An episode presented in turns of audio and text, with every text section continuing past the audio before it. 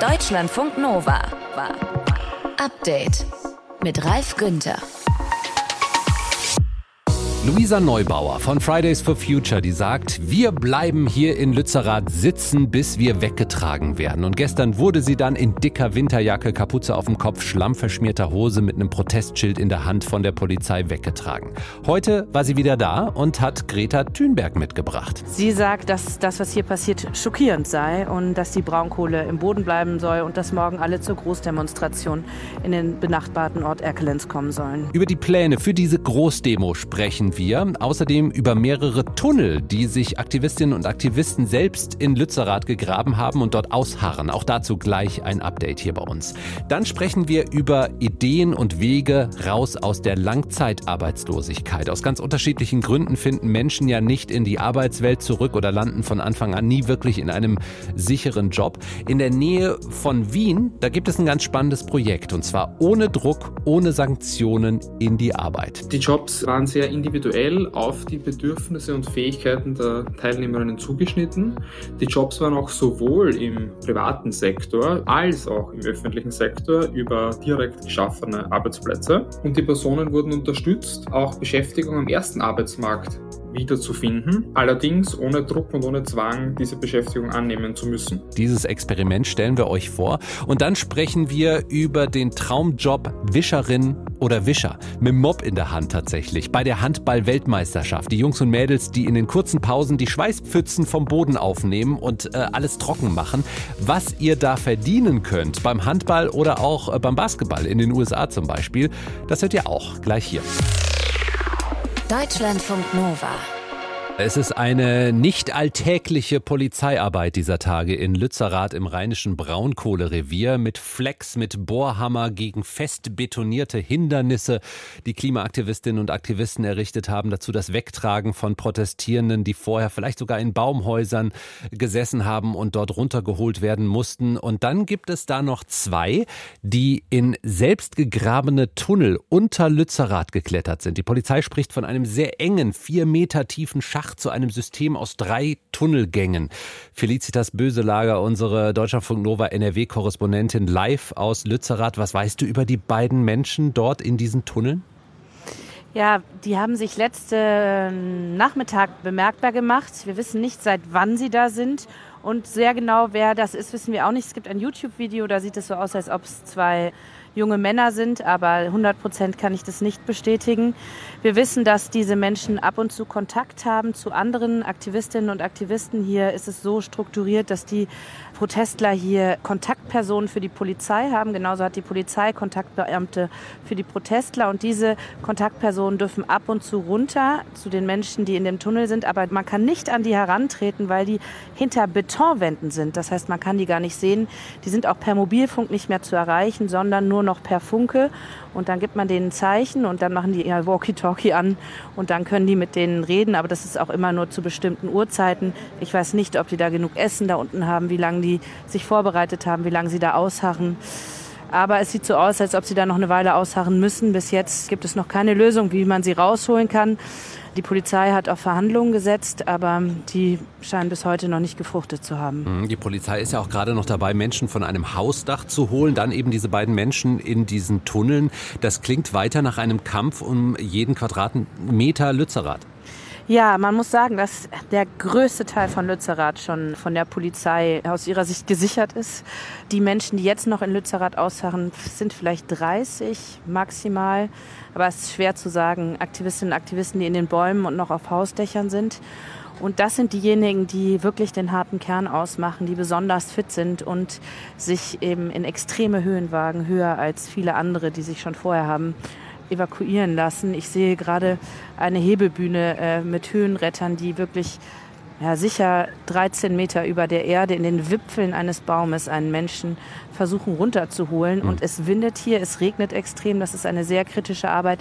Aber die allermeisten Aktivisten, Aktivistinnen sind gegangen, viele total entkräftet. Mir kam eine tränenüberströmte Aktivistin heute entgegen, wie sie von zwei Polizeikräften raus eskortiert worden, weil die einfach jetzt auch nicht mehr können. Heute war auch Greta Thunberg von Fridays for Future in Lützerath. Ganz kurz nur, was sagt sie? Sie sagt, dass das, was hier passiert, schockierend sei und ähm, dass die Braunkohle im Boden bleiben soll und dass morgen alle zur Großdemonstration in den benachbarten Ort Erkelenz kommen sollen. Mhm. Also eine Sprecherin der Gruppe Lützerath lebt hat auch schon gesagt, die Räumung des Dorfes durch die Polizei, die würde eigentlich schneller verlaufen als vermutet und jetzt würde man sich auf eben diese Großdemo, die du gerade angesprochen hast, konzentrieren. Was ist da geplant morgen? Ja, da ist geplant, dass eben Greta Thunberg spricht, Luisa Neubauer wird kommen und noch andere Promis aus der KlimaaktivistInnen-Szene. Man rechnet damit, dass so um die 6000 Menschen kommen. Weiß ich nicht, ob sich das dann bewahrheitet, aber schon heute sollen viele Menschen angereist sein, über Tausende in das benachbarte Ausweichscamp der Aktivistinnen und Aktivisten hier in Keienberg. Das ist so eine Zeltlandschaft, die sich da in den vergangenen Tagen entwickelt hat. Felicitas Böselager, unsere Deutschlandfunk Nova NRW-Korrespondentin live aus Lützerath. Deutschlandfunk Nova. Update. Maske an oder Maske ab. Ich fahre ja relativ viel Bahn, Fernverkehr und Nahverkehr. Maske tragen im öffentlichen Nahverkehr in einigen Bundesländern ist das ja schon Geschichte. Andere folgen in den kommenden Wochen und jetzt fällt Anfang Februar auch die Maskenpflicht im Fernverkehr. Das hat Bundesgesundheitsminister Karl Lauterbach von der SPD heute angekündigt.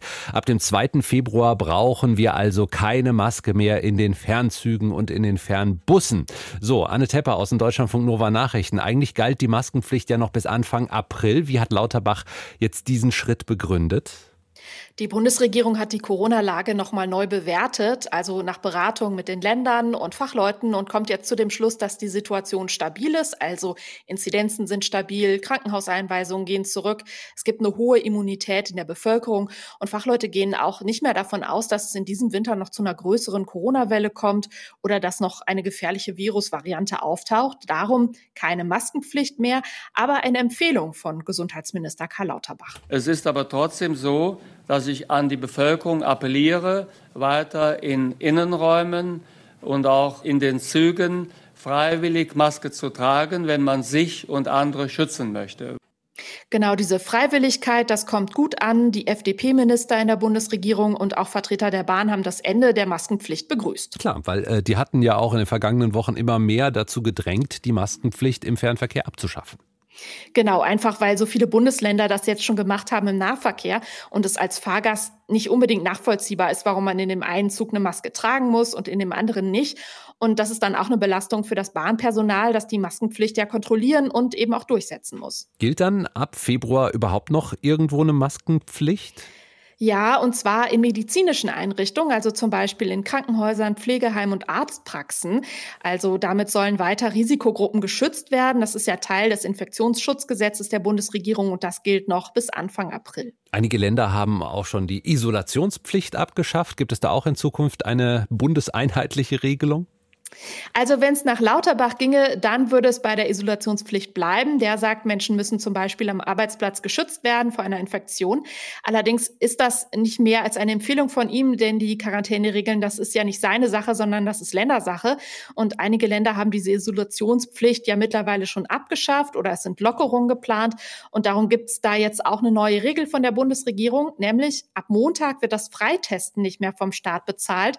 Denn die Bundesregierung findet, wenn man sich sich nicht mehr zwingend freitesten muss, dann braucht sie das jetzt auch nicht mehr zu finanzieren. Einzige Ausnahme, Freitesten für medizinisches Personal wird noch bezahlt und generell bleiben Bürgertests kostenlos für Leute, die jemanden im Krankenhaus oder in Pflegeheim besuchen wollen. Es gibt Neuerungen für euch bei den Corona-Regeln. Am 2. Februar endet die Maskenpflicht, auch im Fernverkehr. Und ab Montag schon ist das Freitesten nach einer Corona-Infektion nicht mehr kostenlos. Infos dazu von Anne Tepper aus den Deutschlandfunk Nova Nachrichten. Danke. Deutschlandfunk Nova. Update. Mit dem Ohr hört ihr uns zu und mit dem Auge seid ihr vielleicht gerade parallel mit dem Blick auf den Fernseher gerichtet, denn es läuft die Handball-Weltmeisterschaft. Deutschland spielt aktuell gegen Katar. Es ist das erste Spiel der Deutschen.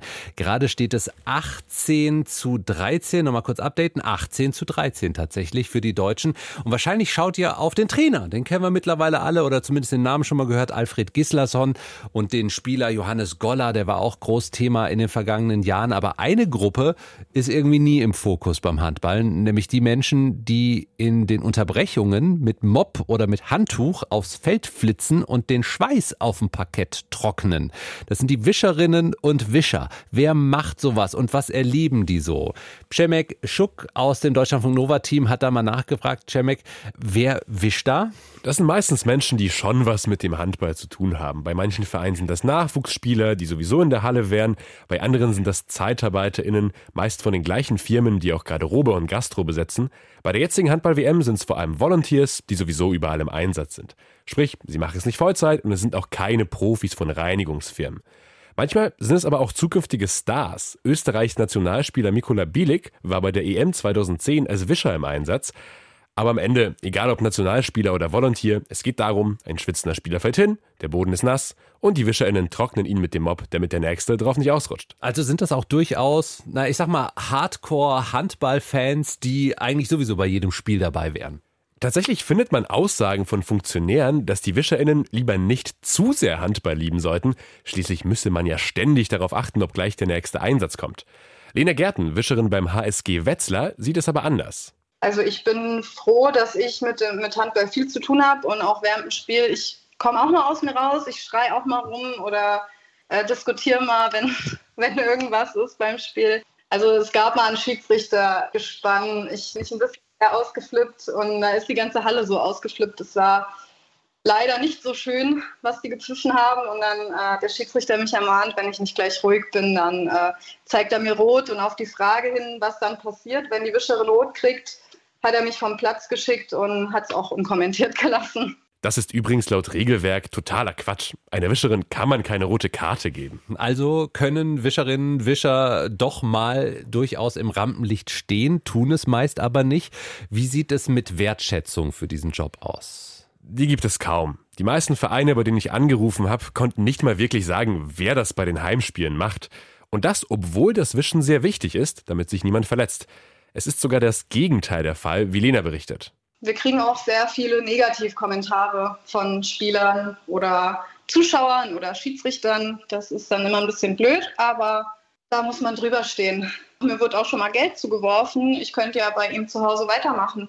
Lena sagte aber weiter, zum Glück gibt es Leute, an die sie sich in solchen Fällen wenden kann. Trotzdem bleibt diese Problematik gerade bei weiblichen Wischerinnen. Bei einem Bundesligisten waren sie bis vor wenigen Jahren noch in enge Outfits gekleidet und das gesponsert von einem Erotikmarkt. Wie ist es mit einer anderen Form von Wertschätzung, nämlich Geld? Ich habe gehört, in der NBA ist das durchaus ein gut bezahlter Job. Ja, in Deutschland ist das aber gar nicht rosig. Viele machen es ehrenamtlich oder bekommen wenigstens eine kleine Entschädigung. Schließlich haben sie auch Fahrtkosten zum Beispiel. Ganz anders, wie du schon sagst, sieht es in den USA aus. In der Profi-Basketball-Liga NBA, da ist das ein richtiger Job. Einstiegsgehalt wohl 50 bis 60.000 Dollar mhm. pro Jahr. Und einige Medien berichten, dass die WischerInnen mit genug Joberfahrung sogar bis zu 100.000 Dollar pro Jahr bekommen können. Wenn wir schon nach da drüben schauen, in die USA, da kenne ich so ganz kuriose Videozusammenschnitte mit Wischern auf dem Feld, die von Spielern überrannt werden zum Beispiel. Was hat es damit auf sich? Ja, das passiert in der Tat immer wieder. Das liegt daran, dass die Regeln in Europa und in den USA verschieden sind beim Hallensport. In Europa muss die Schiedsrichterin das Zeichen zum Wischen geben. Erst dann darfst du aufs Feld. In den USA machen das die Wischenden so ein bisschen nach eigenem Ermessen, während das Spiel auf der anderen Hälfte aber weiterläuft. Ja, wenn es dann Ballverlust und Konter gibt, dann müssen sie die Beine und den Mob in die Hand nehmen. Wenn man nämlich Mobboy Compilation googelt, findet man echt einige witzige Videos. Wischerinnen und Wischer bei der Handball-Weltmeisterschaft. Przemek Schuck aus dem Deutschlandfunk Nova Team hat sich deren Job genauer angeschaut. Deutschlandfunk Nova. Update. Druck ausüben von oben. Oder vielleicht einfach machen lassen, das wird schon. Wie klappt es am besten, um Menschen, die langzeitarbeitslos sind, in Lohn und Brot zu bekommen? Am 1. Januar, da wurde ja in Deutschland Hartz IV, also Arbeitslosengeld II, durch das Bürgergeld abgelöst. Und Kritikerinnen und Kritiker sagen, oh, das geht doch so nicht, ohne Sanktionsmöglichkeiten und ohne Druck werden immer mehr Menschen lieber zu Hause auf dem Sofa bleiben, als sich Arbeit zu suchen. Dabei gibt es Beispiele, in denen sehen wir, was passiert, wenn Menschen, die lange arbeitslos sind, ohne Druck eine Jobgarantie bekommen. Sie können in aller Ruhe in die Arbeitswelt zurückkehren, ohne dass ihnen irgendein Amt zum Beispiel im Nacken sitzt. Martin Schütz aus der Deutschlandfunk Nova Redaktion hat sich so ein Experiment in Österreich genauer angeschaut. Martin, was ist dabei rausgekommen? Naja, dass eben so ein Programm, also so ein druckloseres Programm, einfach ein Sprungbrett sein kann, damit Menschen, die wirklich lange arbeitslos sind, wieder eine ganz normale Arbeit bekommen können. Jetzt erklären wir mal, wie funktioniert das Ganze? Also, wer von den Langzeitarbeitslosen eben in einer Gemeinde in der Nähe von Wien, da wo das ausgetestet wurde, arbeiten will, der bekommt einen Job quasi auf Staats Staatskosten garantiert. Hier wird also der Staat aktiv und findet oder schafft Stellen für die Arbeitslosen, die einen Job haben wollen. Vermittelt also nicht oder droht mit einer Strafe, falls ein arbeitsloser Mensch nicht selbst aktiv wird. Und bevor es dann wirklich losgeht mit der Arbeit, kriegt jeder nochmal ein achtwöchiges Trainingsprogramm verpasst, weil einfach vielen so ein bisschen die Routine natürlich abhanden gekommen ist.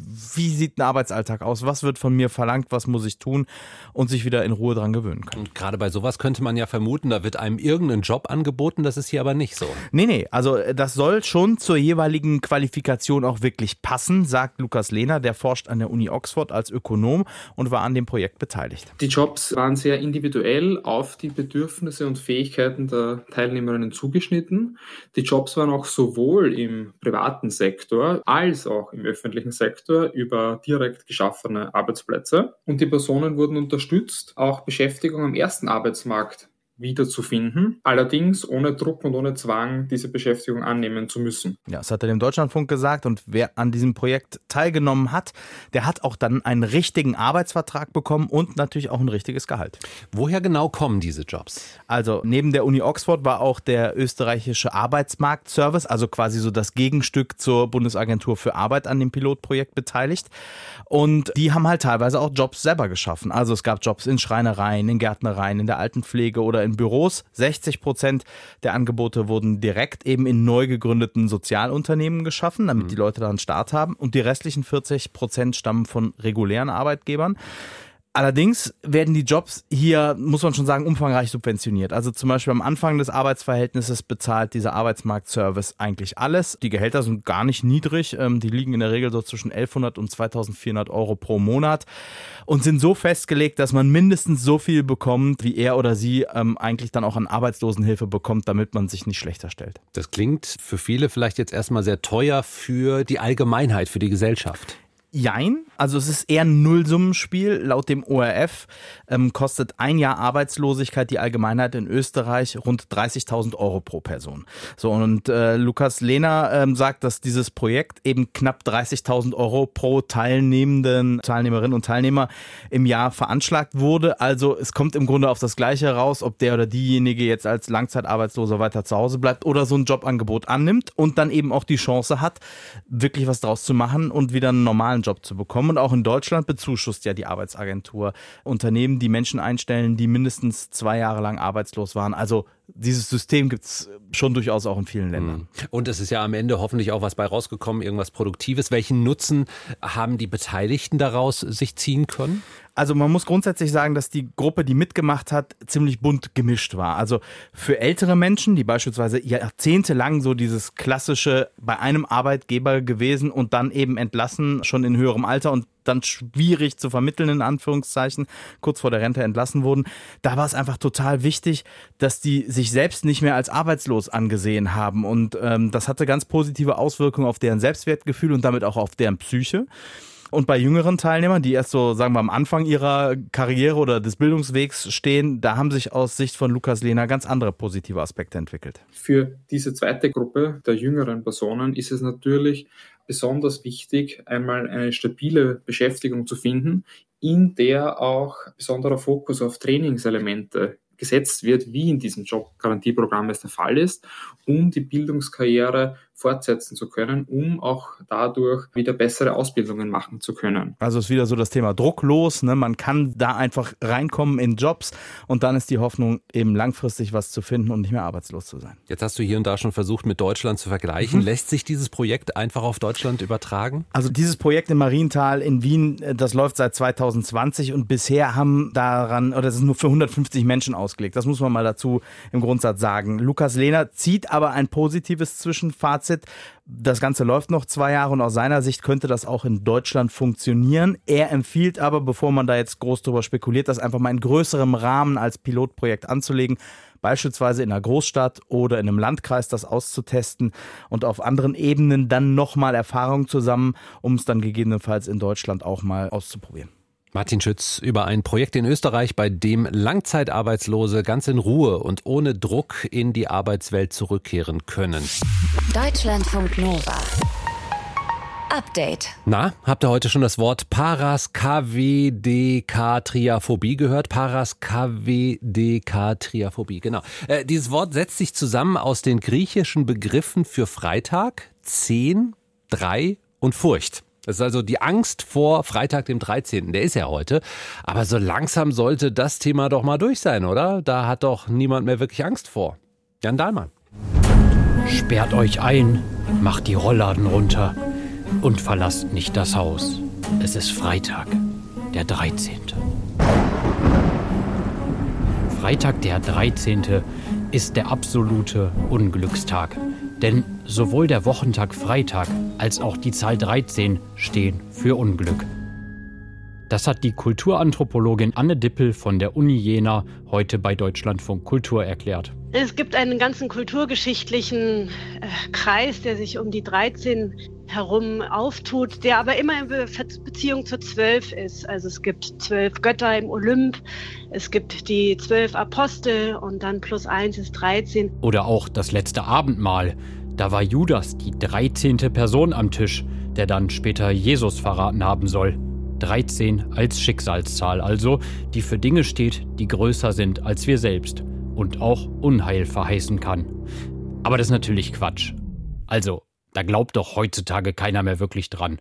Oder? Heute ist Freitag der 13. Macht das irgendwas mit euch? Absolut nicht. nee. Wie ist bei dir? Denkst du jetzt, oh Gott, ich muss aufpassen, dass ich heute keinen Unfall baue? Nee, absolut nicht. Das ist mir jetzt erst aufgefallen tatsächlich. Mir tatsächlich als auch. gesagt hast, es heute. Das heißt, ihr seid nicht so abergläubig. Nee. nee. Ich erinnere mich auch an meinen Geburtstag. Ich habe am 13. Geburtstag, aber mehr auch nicht. Das ist mein Glückstag bisher immer gewesen. Dein also, Glückstag sogar? Ja, ich habe meine besten Klausuren am Freitag, den 13. geschrieben. Also, Freitag, der 13. ist ab sofort gecancelt. Denn. Excuse me, wir haben 2023. Auch Anne Dippel sagt, die Bedeutung von so einem Unglückstag und generell von Aberglaube wird immer weniger. Vor 20 Jahren zeigte sich eigentlich, dass insgesamt nur ungefähr 30 Prozent der Gesellschaft dem Tag irgendeine Bedeutung zumessen. Und wenn man das kulturanthropologisch betrachtet, handelt es sich ja bei der Vorstellung um eine kosmische Verschwörung. Also Zufälle, die sich an diesem Tag ereignen, die kippen dann entweder in das Pech oder in das Glück, also eine auf sich bezogene, schicksalshafte Konstellation. Und das zieht sich tatsächlich im Hinblick auf die 13 und den Freitag, den 13. zurück. Also Thema Freitag der 13. ist abgehakt. Aberglaube ist durch. Wurde ja auch mal langsam Zeit. Also wir würden ja auch heutzutage nicht mehr so Sachen machen wie dreimal auf Holz klopfen oder uns bei einer Sternschnuppe oder bei einer Wimper was wünschen. Ja, doch, das mache ich auch. mit, dem, mit der Wimper wegpusten, ja. auf Holz klopfen mache ich tatsächlich, ja. Dreimal auf Holz klopfen, ja. Einfach nur, weil man es macht. Ich mache schon toi toi toi. Also auf Holz klopfen mache ich auch, aber ich glaube jetzt nicht dran. Also so ganz können wir uns davon vielleicht doch nicht befreien. Wenn man so drüber nachdenkt, dann machen wir eben doch noch einige Sachen. Wir klopfen auf Holz, wünschen uns was bei Sternschnuppen oder veranstalten vor der Hochzeit einen Polterabend, denn Scherben bringen ja Glück. Der Theologe Felix Körner sagt, da ist ja auch irgendwie was Spielerisches dabei. Es gibt natürlich manchmal so kleine Spielchen, die wir alle machen. Also, dass äh, ich dann äh, bestimmte Dinge in einem bestimmten Moment nicht denken will oder sowas. Wenn man das nicht so ernst nimmt, sondern so ein bisschen als Spiel betreibt, dann spielt natürlich Aberglaube in äh, unser aller Leben ein bisschen eine Rolle. Also die Leute schämen sich manchmal so ein bisschen, äh, spielen aber trotzdem mit dem äh, Glück sozusagen. Ist ja auch nichts Schlimmes bei. Aber neben diesem Spielerischen hat das auch ja immer einen psychologischen Effekt.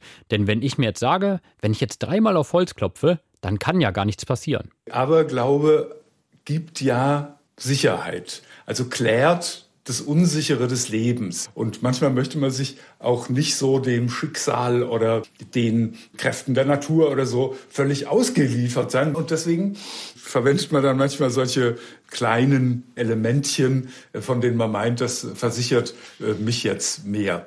Dreimal auf Holz klopfen oder sich beim Anstoßen in die Augen gucken müssen und so weiter, ist ja auch alles ganz nett. An Freitag, dem 13. aus Angst zu Hause bleiben, ist da natürlich noch mal ein bisschen was anderes. Vielleicht wird deshalb auch der Tag immer irrelevanter. Es könnte aber auch sein, dass der Tag bald ein Comeback feiert. Denn eine Studie von YouGov aus dem Jahr 2020 zeigt, das Thema ist doch noch nicht ganz durch. Gerade bei der Gen Z, also bei Menschen zwischen 18 und 24. Es glauben zwar nur 5% der über 55-Jährigen, dass der Tag was mit Unglück zu tun hat. Bei den Jüngeren, also eben der Gen Z, sind es aber dreimal so viele, also noch 14 Ist jetzt auch nicht so viel, aber immerhin jede siebte. Oh nein, wart mal, die sieben. Wieder eine Unglückszahl. Schnell, dreimal auf Holz klopfen. Oder warte mal, war die sieben jetzt eine Glückszahl oder eine Unglückszahl? Ach, ich weiß es doch auch nicht. Keine Ahnung. Deutschlandfunk Nova. Update. Immer Montag bis Freitag auf deutschlandfunknova.de und überall, wo es Podcasts gibt. Deutschlandfunk Nova.